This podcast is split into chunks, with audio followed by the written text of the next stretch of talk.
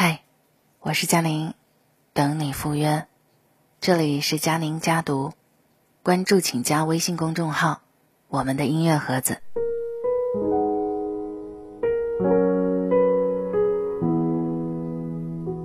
今天我在朋友圈分享了一篇文章，这篇文章是来自明和的。多少婚姻里，女人活成了汉子，男人呢，活成了孩子。很久没见的小姐姐，因为一场艳遇和我联系了。因为过去并不顺利的一些感情经历，她已经空窗六到七年了。前几天她在土耳其旅游，在空中跟一个教练高空滑翔，嗨到极致的时候，跟教练在空中热吻，之后又骑着教练的车一路奔驰去了他的家。之后的事情很顺理成章，他说。你知道吗？让我印象最深刻的不是身体的享受，而是他仔细的帮我戴好头盔，认真呵护我的感觉。为此，他回国以后还把这一次的收获记录了下来。长久的生活，我已经把自己活成了一支队伍，总以为自己已经强大到男人对我没有什么用处。那个瞬间，让我又一次真正认识了自己。他的文字给了我很大的触动。不知道你是否发现，不少女性原本活得骄傲而独立，可是进入关系之后就开始发生了很大的变化。有时候甚至变得让人不太认识了。前不久，综艺节目《做家务的男人》热播，作为嘉宾的魏大勋父子上来就以“沙发二子”出道，向观众展示如何花沙发。任凭女性忙进忙出，几乎不用什么费力，你就可以经常听到女性们对伴侣的评价。有人说：“我感觉好累啊，比一个人生活累多了。”有人说：“他什么都不管，都以为钱能解决一切。”家务和孩子也需要他呀，这个家又不是我一个人的。细细观察，你或许会发现，其实这些把自己活得像一支队伍的女性朋友们。并不是强大的不需要他人的帮助的，相反，他们发出一次次呼喊，只不过是长期得不到回应，渐渐的把自己训练的越来越能干，也不再寻求帮助了，甚至觉得男人有没有一个样。我再反过来问问男性朋友，他们的反馈大多数是：“哎呦，我老婆要求实在太高了，那么细致干什么呀？我也蛮累的。”真的不想听我老婆那么多抱怨，我是按照她的要求做啊，为什么她还总是不满意啊？一个怨一个讨，往往成为关系里的常态。原本那些惬意灵动、默契恩爱的这一些琐碎，就被分歧消磨得无所剩下。多少人在这种关系当中，在这样的内耗当中，渐渐放弃了努力和挣扎。甚至是背叛和抛弃了婚姻。中国女性的强大是有数据支撑的。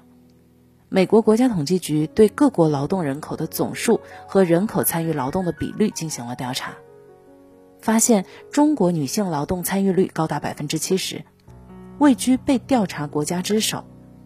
而在美国呢，只有百分之五十八。社会科学文献出版社发布的《中国女性生活状况报告（二零一七）》显示，中国女性在家务活中，妻子以百分之六十五的压倒性优势成为主要承担者，而丈夫呢，只有百分之七。多少走路带风，在职场上斗志昂扬的女性，下班以后又进入到另外一个战场，透支着自己的健康和时间。在一次咨询当中，面对一个妈妈，我只是说了句：“请心疼一下你自己。”她的眼泪瞬间就掉下来了。那个场景一直让我很难忘。反观一些单身的女性，包括单亲妈妈，状态却常常是另外一个样子。生活安排的很丰富，爱学习，爱打扮，哪怕有孩子了，也会抽空找乐子。更重要的是，她们身上没有太多的怨气。我仔细问过，为什么会有这种反差？他们告诉我的答案非常一致。一个人也可以过得很不错啊，没有关系当中的期待还有内耗，有时候你的潜力就会被充分的激发出来。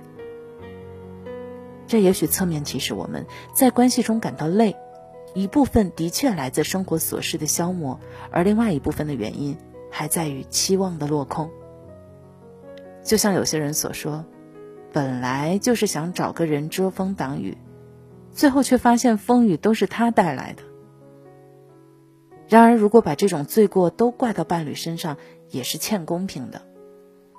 关系所呈现的状态，有的时候是一种合谋。简单来说，主要原因是在于长久以来，我们习惯了女主内男主外，男人不做家务，自然也就不懂得女性的辛劳。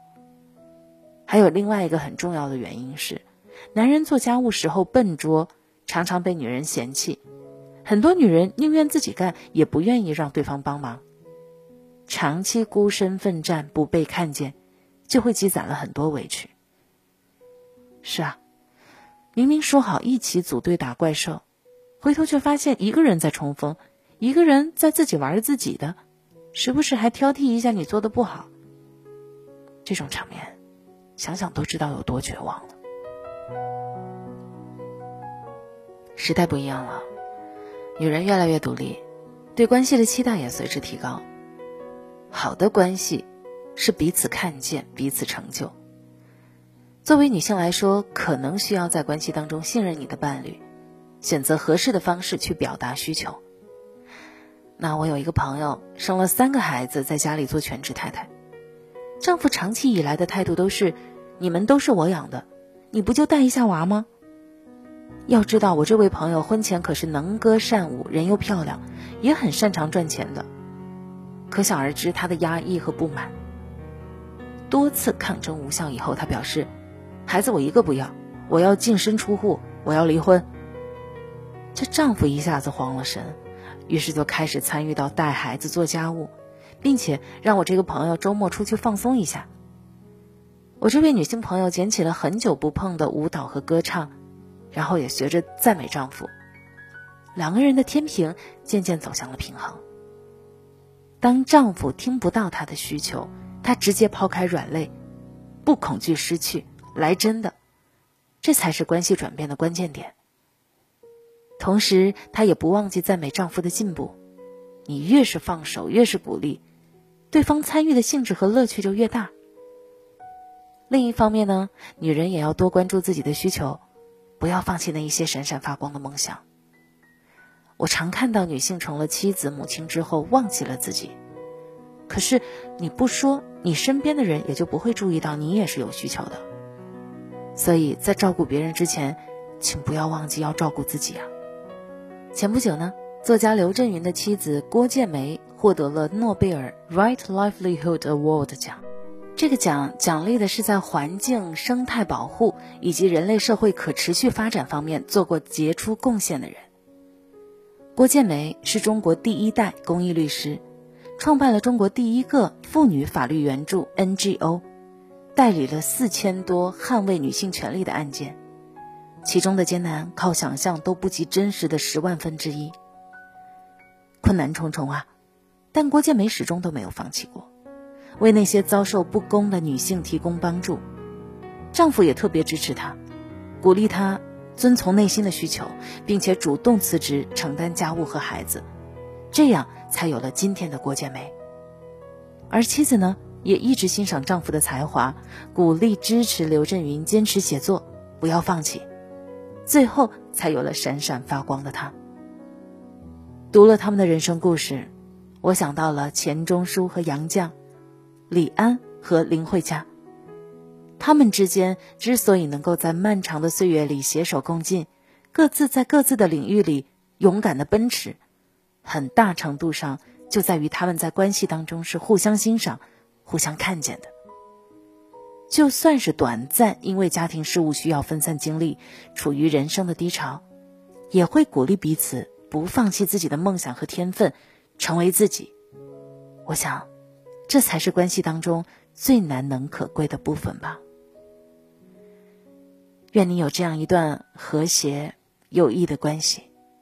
我是佳宁，这就是今天的文章分享，晚安。